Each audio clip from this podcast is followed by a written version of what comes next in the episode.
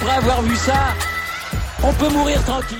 Eh bien bonjour à toutes et à tous et bienvenue dans ce podcast pour discuter un petit peu de Raphaël Nadal. C'était évidemment euh, l'attente que l'on avait ces derniers jours de savoir si l'Espagnol allait participer ou non au Grand Chelem parisien, à son Grand Chelem, euh, voilà son cours Philippe Chatrier. Euh, c'est lui le maître des lieux. Nadal qui est blessé hein, depuis l'Open d'Australie et cette défaite face à Mackenzie McDonald, on avait donné que quelques semaines de récupération pour Nadal et ça fait 4 mois qu'il est dans une galère pas possible. Euh, L'Espagnol, il a déclaré forfait à tous les tournois sur terre battue euh, pour l'instant cette saison et il a également du coup déclaré forfait euh, pour Roland Garros, mais surtout Raphaël Nadal a mis un terme à sa saison. Euh, il a dit qu'il avait besoin de faire une pause, un break, et qu'il ne s'entraînerait pas euh, lors des prochaines semaines, lors des prochains mois. Donc là, c'est encore autre chose que, que juste une blessure. Raphaël Nadal est donc confronté là il le sait que c'est la fin de sa carrière, il a dit que 2024 serait certainement sa dernière année, hein, avec évidemment en point de mire les Jeux Olympiques à Paris sur le site de Roland Garros, qui sont une motivation supplémentaire euh, pour lui. Euh, mais en tout cas, là, son corps ne lui permet pas euh, de se battre voilà, au niveau auquel il le, souhaite. Hein. c'est ce qu'il dit dans son interview. Lui, s'il vient à Roland Garros, c'est pas pour être dans une position où il ne le gagne pas. Voilà, s'il va à Roland Garros, c'est parce qu'il sent qu'il peut le gagner. là, son corps ne le laisse pas tranquille, il souffre, il a mal, il en a marre.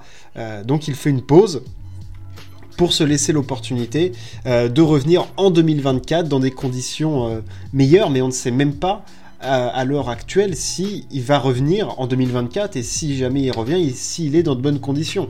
là, l'opportunité pour lui qui veut se laisser en tout cas, euh, c'est l'opportunité de choisir euh, la façon dont il va voilà, quitter la scène du tennis mondial, parce que là maintenant on le sait, c'est acté, Rafael Nadal, il ne lui reste plus longtemps sur le circuit, euh, c'est les dernières semaines, c'est les derniers mois, la dernière année.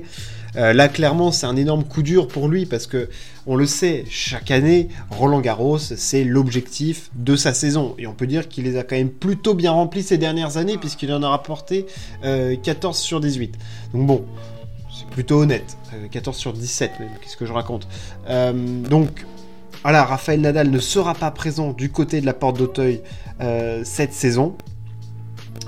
Il y a évidemment beaucoup de questions qui se posent parce que notamment au niveau de la hiérarchie qu'il va y avoir cette année à Roland Garros. Ça va être un Roland Garros très ouvert, mais ça à la limite, je vais y revenir un petit peu après, mais c'est surtout pour la suite de carrière de Nadal, si tant est qu'il ait une suite euh, à sa carrière maintenant, et la question se pose clairement, parce que là, il n'a pas réussi à se soigner, on sait que le psoas iliaque euh, au niveau de la hanche, c'est quand même quelque chose de très important, euh, qui permet notamment la rotation de la hanche et tout, et là il a encore des douleurs, donc ce n'est pas soigné.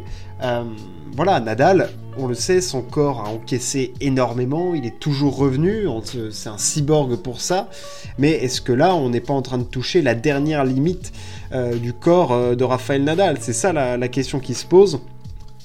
Et franchement, euh, on avait, hier, on avait un petit peu tous. Alors, moi, je suis un immense fan de Raphaël Nadal, donc évidemment, ça me touche énormément, mais t'avais quand même la petite larme à l'œil de te dire Putain, c'est, ça y est, quoi, on y est on, le sait, c'est maintenant, euh, c'est vraiment vraiment la fin. Euh, c'est pas encore officiel, mais ça commence quand même clairement à sentir le moisi euh, pour Rafael Nadal, qui voilà là cette depuis en fait depuis qu'il s'est pété à Wimbledon, il est cassé en deux quoi. Enfin je veux dire, il n'y a plus rien qui tient la route dans le corps de Rafael Nadal. Ça a été les abdos, le pied, le machin. il y, a tout qui a lâché. Enfin je dire, il y a tout qui lâche à tous les étages. Et donc là, il va se laisser une grande pause un petit peu comme avait fait Federer. Euh, alors Federer, il est, jamais revenu après, après Wimbledon 2021, mais euh, voilà, là Nadal, il va se laisser la chance, voilà, d'essayer de reposer le corps, de reposer les batteries, euh, de voilà, de laisser le corps se régénérer. C'est clairement pas dit que ça le fasse. On espère vraiment que ça va le faire, mais c'est clairement pas gagné. voilà et il a pris ça, enfin quand il le présentait hier, il y avait beaucoup de philosophie, mais il expliquait clairement qu'il en avait marre euh, là de souffrir euh, en s'entraînant, qu'il n'était pas là pour ça, euh, que depuis le Covid, il avait quand même, voilà, il a eu du mal à trouver beaucoup de bonheur à l'entraînement comme il avait avant et tout, et voilà, ça a clairement changé des choses. Puis maintenant, il est papa aussi, donc il voit je pense qu'il voit un petit peu les choses de façon différente à quand tu as 23 ans et que tu t'entraînes tous les jours c'est clair que voilà, ta, ta vision de la vie et de la souffrance que tu t'infliges au quotidien, elle est forcément différente. Euh, et là, Rafa, voilà, il a dit bon, Roland Garros cette année, euh, je serai pas en condition, donc, eh ben j'y vais pas. Voilà, et c'est peut-être pas une mauvaise chose hein, d'un autre côté, parce que s'il y va, qu'il se pète et pour définitivement. Ah, c'est clairement pas une, jolie sortie. Et il a dit, lui, il veut choisir la façon dont il va sortir, mais si ça se trouve, son corps ne le laissera jamais la possibilité euh, de, revenir. C'est vraiment une possibilité, et bon, ça serait très triste. Clairement qu'un champion de sa trempe, un champion aussi immense qu'il est, l'un des plus grands euh, joueurs de tennis de tous les temps, de ne pas choisir sa sortie ou de ne potentiellement pas être sur un cours de tennis pour faire sa sortie, ça serait quand même euh, extrêmement décevant.